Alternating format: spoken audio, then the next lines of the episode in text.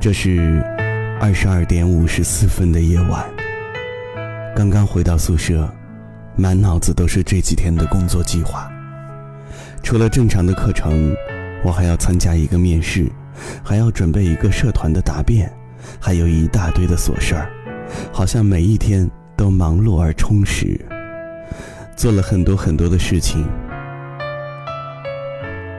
然而，躺在床上细细想来，却好像什么收获都没有。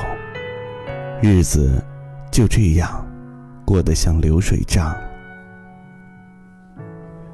每到这时，总会想起一个朋友，我们在高中认识，在我的印象里，他是一个很要强的人。小学主持市文化节的文艺汇演，高中全程主持学校的英语竞赛。高三的时候考过了中级口译，在我们被高考折磨的死去活来的时候，他放弃了一所名牌大学的校长推荐，准备报考中国传媒大学的播音主持。在我以为所有的不可能都可能发生在他身上的时候，却传来他因为文化课两分之差，与中传失之交臂的消息。那天，他对着做题快要抓狂的我，哭得死去活来。那是我第一次见到他歇斯底里，像只受伤流浪的小猫一样。他终究没有去中国传媒大学，来到一所在北京不是特别有名，却也是二幺幺的学校。大一的时候，我们互通音讯。得知，他已经成了新东方的兼职老师。再后来，他以令我啧舌的速度，变成了某英语 APP 的产品经理。每天见到的都是我认为是特别牛的人，好像他是坐着火箭在发展，而我却驾驶着二十世纪的汽船。每一次和他交流之后，我都为他骄傲。也一次次在我心里产生一种微妙的挫败感。每每那时，我都会暗下决心做些什么。记得高中的时候，我们俩逃课来到实验室，对着彼此的 MP3 许下以后的愿望，信誓旦旦，多年以后要看看彼此的模样。在他报考中国传媒大学失利的那段日子里。他一直在怀疑自己，而我以一个局外人的身份，不断的劝他看开些。而如今，他在北京做着很多高学历的人都无法得到的工作，我在这个自诩博览群书的人，却远远不及他。好像他可以在每一个领域都做到游刃有余。我也好像在他身后远远的看他很久了。我想，我还是有些追求的，比如说，我想去贵州支教一年，我想在大学里看五百本书，我要在大学里瘦十斤，我想考北京某大学社会学的硕士。如今，我好像也取得了不错的成绩。学习成绩名列前茅，混着学校的荣誉称号，拿着学校的奖学金。我在社团的努力得到了回报，被定为下一届的社团秘书长。我还得到了有些朋友的青睐。可是，每每想到我的朋友，我总觉得自己所得的，是一种不真实的存在，好像七彩的泡泡，碰碰就会破掉。他曾经向我推荐了很多精品软件，我承认他们很好，然后继续着我不温不火的日子。偶尔，我也会羡慕他的生活，但也只是偶尔而已。我喜欢文字，喜欢唐诗宋词，喜欢写歌，喜欢写诗词、散文、小说。可是后来，渐渐觉得文艺。毕竟不能作为吃饭的家伙，于是我开始读专业书。然而，它常常让我痛不欲生。浅尝辄止了几次，又一头扎回我的文学幻想城，做着公主的梦。去年秋季学期，他告诉我他想成为一个作家，我笑了笑，不置可否。而现在，他已经成了简书的推荐作者。那天心血来潮去看他的文章，我惊讶他的文笔和思想早已不是我熟悉的样子。毕竟，他的执行力不知比我好过多少倍。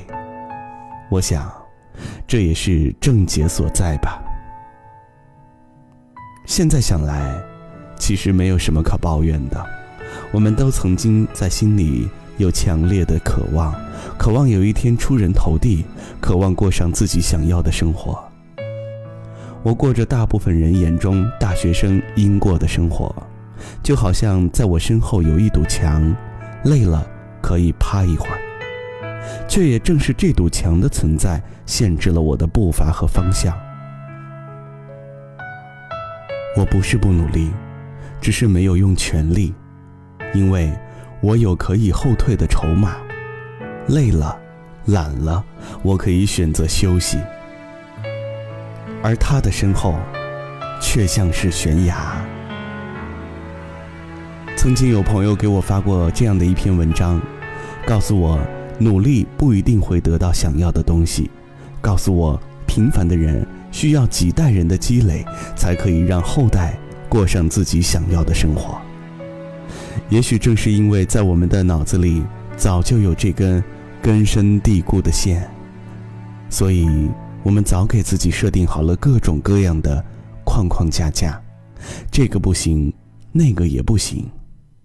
我们需要成功，但我们更需要失败的理由。有了这个万能的理由，我们便可以心安理得的去接受失败，因为大多数人都是这样。成功源于幸运和努力，失败则是人之常情。就这样，我好像很有追求。却总是与理想相隔千里，所以，在没有近百分之百可能去做一件事情之前，每个人都没有权利先在意识层面否定自己，也不要再给自己找各种各样的理由去承担预料中的失败。那些理由可以汇成一个，就是你还没有准备好。去成功。他发现孤独的人准备动身，于是就祷告着黄昏，直到夜里他转头听见悲伤的午夜，一个善良的女子，长发垂肩，她已跟随黄昏。来临，翠绿的衣裳在炉火中化为灰烬，升起火焰，一直烧到黎明，一直到那女子推开门离去。他自言自语在离这很远的地方，有一片海滩，孤独的人他就在海上成长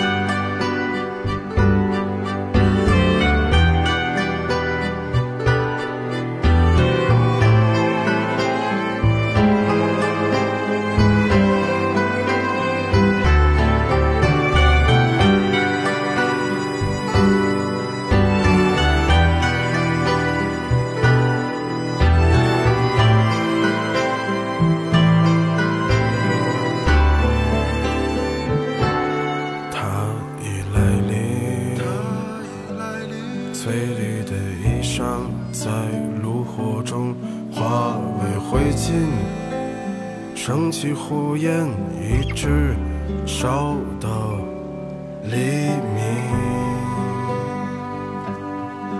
一直到那女子推开门离去，推开门离去，她自言自语，在离这很远的地方，有一片海滩，